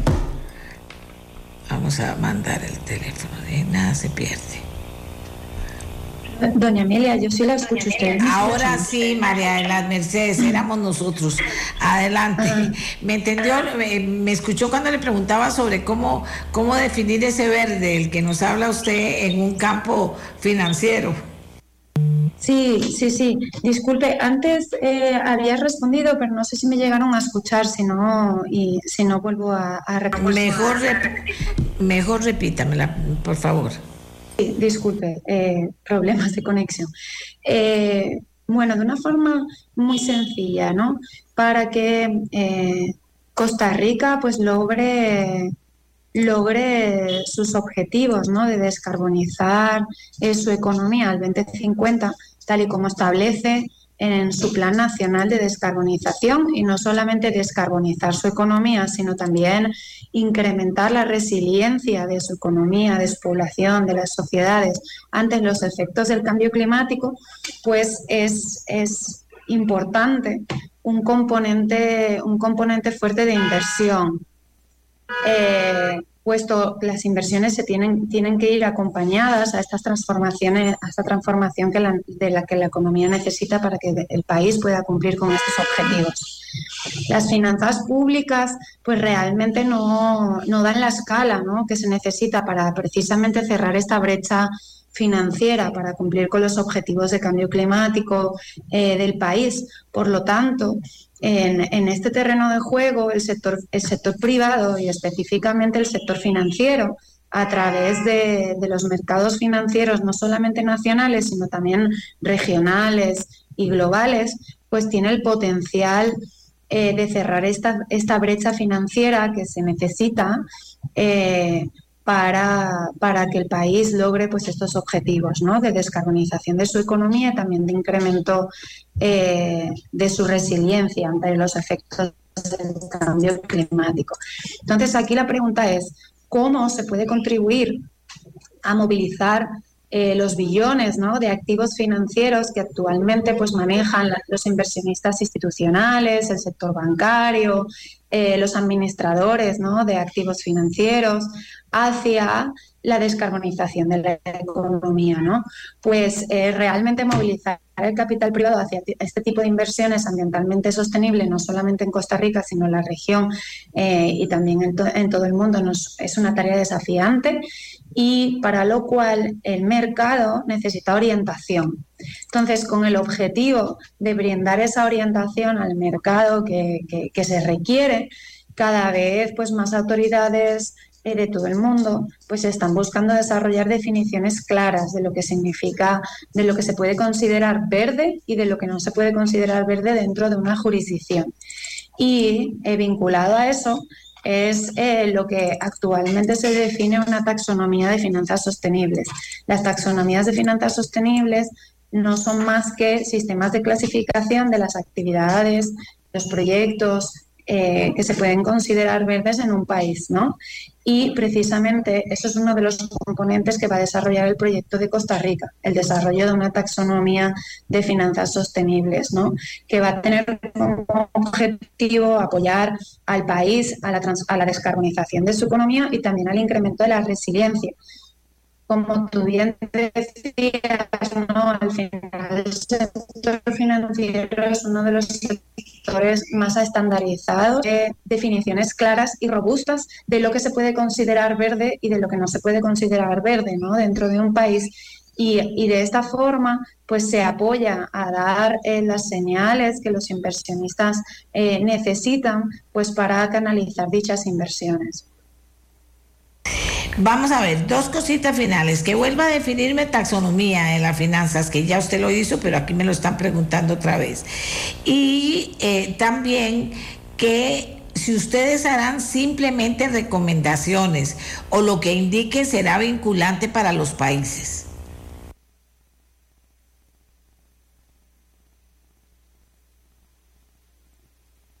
Sí, muchísimas gracias por, la pregunta. Mira, las, las, taxonomías en un contexto de finanzas sostenibles no son más, poniéndolo en palabras sencillas, es un sistema de clasificación que básicamente identifica las actividades económicas, los sectores económicos, eh, activos, proyectos eh, que cumplen con los objetivos climáticos de un país. En este, en este caso concreto, que cumplen con los objetivos climáticos eh, de Costa Rica. ¿no? Y precisamente el proyecto lo que va a desarrollar es la taxonomía de finanzas sostenibles para Costa Rica. No son recomendaciones, es la taxonomía per se.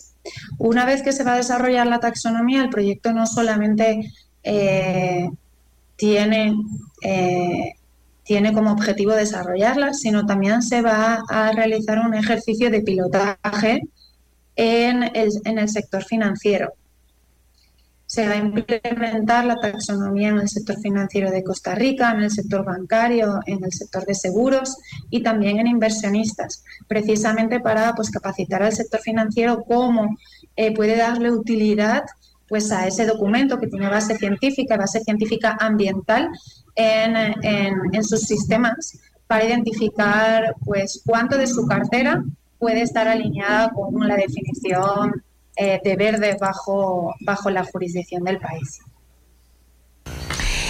María de las Mercedes, ¿cómo responden los economistas, los financieros, los, los que dirigen este, toda esta, todo este grupo?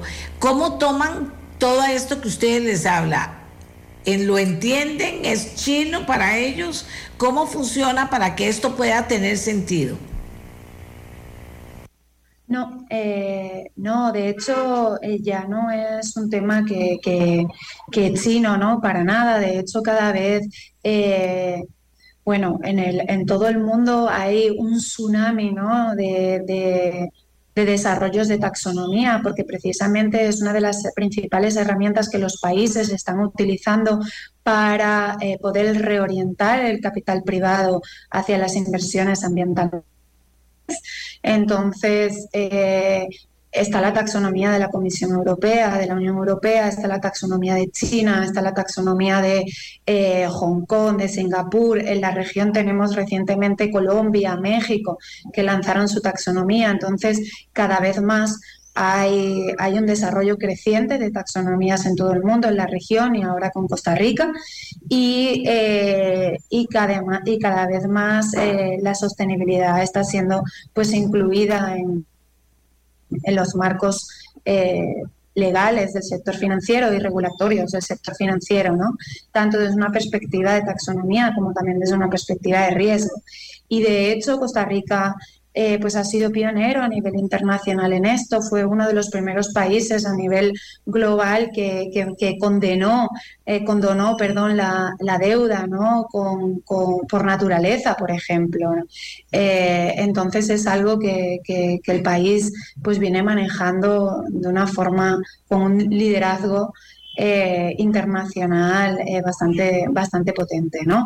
Y bueno, una muestra de esto es que a nivel nacional en este proyecto están involucrados las, las cuatro superintendencias, eh, los dos superintendentes tanto, bueno, de las cuatro superintendencias del país, ¿no? Como mencionaba antes, su jefe, su PEN, su GEVAL, su GESE y creo que ya no me he dejado ninguna. Sí, las cuatro. Y también el Banco Central de, Costa Rica estará apoyando ¿no? la implementación. Entonces ya no es un tema más de ambiente versus economía o ambiente versus finanzas, sino que es una agenda eh, coordinada que se está, que se está, que se va a implementar ¿no? En este proyecto. Entonces, eh, ya la valoración que hace usted una vez de haber interactuado con nuestros agentes para que entiendan y puedan aterrizar mucho mejor eh, las ideas y se pueda avanzar, porque ya el cambio climático llegó, se puede avanzar, usted lo ve positivo, que la gente entiende, que, que, ve, que ve rutas posibles para la implementación. Sí, sí, sí, completamente, completamente. El proyecto lo lanzamos la semana pasada, el viernes 21 de abril, en, Costa Rica, en un evento de lanzamiento en San José, donde las autoridades, los primeros niveles de estas autoridades del Ministerio de Ambiente y Energía, de las cuatro superintendencias, estuvo también con ASIF, estuvieron presentes y, por supuesto están súper comprometidos con, con la implementación de este proyecto y también con, con, liderar y llevar eh, a cabo el proyecto a, buenos términos, ¿no? Entonces sí, la respuesta es sí, contundente. Muchísimas gracias a María de las Mercedes García del Programa de Naciones Unidas para el Ambiente por aterrizarnos este proyecto que como yo les decía eh, en la presentación, para que lo lográramos entender cuando ella nos lo explicaba y creo que, que, lo, que lo logramos, eh, lo que pretende es mapear, cuantificar y divulgar los riesgos financieros relacionados con el clima. Ese es el objetivo de este proyecto. Puede sonar como muy, ¿qué será eso? Pero es una realidad que está caminando. Pretende también llevar un control de los mercados verdes nacionales y aumentar el atractivo del país para los inversores internacionales. Y yo hago énfasis, luego de agradecer a María José, eh, que María de las Mercedes, perdón, que nos haya acompañado. Y yo hago énfasis en que, oigan, mercados verdes, eh, mapear riesgos financieros relacionados con el clima, cuantificar riesgos financieros relacionados con el clima, divulgar los riesgos financieros relacionados con el clima. Vean que son conceptos que son nuevos, pero que están ahí a la vuelta de la esquina. Ya el cambio climático llegó. Eh, estos nos decía al inicio del programa Werner Stoltz de pronósticos del Instituto Meteorológico, nos decía que era parte de que es la época del año en que hace más calor, pero hace más calor que otras que, que, el año pasado, para decirlo de alguna manera. Y cada día se va sintiendo lo que es el cambio climático y lo que finalmente, amigas y amigos, es que no es cualquier cosa termina afectando todo, termina afectando todo. Ustedes créanme que cuando yo les digo eso, ya está afectando. Hay países que más, otros que menos. El cambio climático incidiendo en la producción nacional y los problemas que, que esto tiene para la seguridad alimentaria, o sea, la seguridad de todos.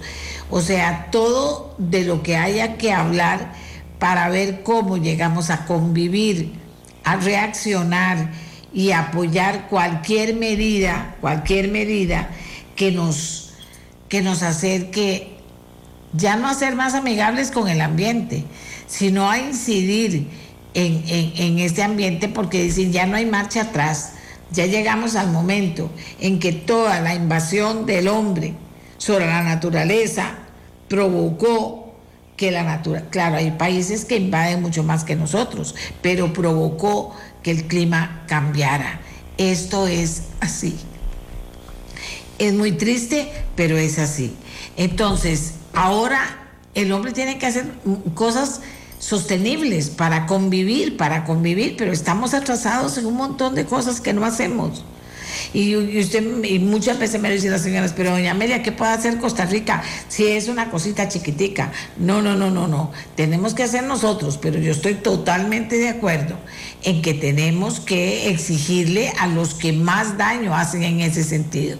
Pero aquí en Costa Rica pasan cosas que no deberían pasar hay que cuidar la naturaleza. Hay que ver si hace falta. Claro que van a hacer falta habitaciones para los costarricenses. ¿Dónde se van a hacer? ¿Cómo se van a construir? Vamos a poder irnos alejando sin tocar reserva importante para que finalmente no hagamos de San José o del Gran Área Metropolitana un planché de cemento y aquello sea peor. Me explico, o sea, que, tenemos que estar pensando en verde. Y estar pensando en verde, bueno, y leyendo en verde y averiguando en verde, y yo como periodista hablándoles de, de mapear, de cuantificar riesgos financieros relacionados con el clima. Y la gente dirá, pero ¿qué es esa locura? Pero eso no es aquí, eso no es ahora, eso no es para nosotros. No, sí es para nosotros un control de los mercados verdes nacionales y aumentar el atractivo de Costa Rica para los inversores internacionales sí tiene que ver con nosotros. Y tenemos que aprender a conocerlo, tener cultura. Si usted tiene algún hijo o alguna hija que ahorita está trabajando y dice, mira qué interesante, hablaron de eso. Vos sabías esto de mercados verdes, de riesgos financieros relacionados con el clima. ¿Sabías? Bueno, es un tema de conversación también, para ir marcando la nueva vida que tenemos que vivir todos. Y a raíz de que está haciendo mucho calor y todo el mundo quiere bañarse tres veces al día y, tomar más agua de la cuenta, tomemos agua, hidratémonos, hidratemos a nuestras mascotas, pero por favor usemos el agua con responsabilidad. Ve, todo eso tiene que ver con las consecuencias que vayan a sufrir después nuestros hijos o nosotros mismos más grandes por no haber sido responsables con el ambiente.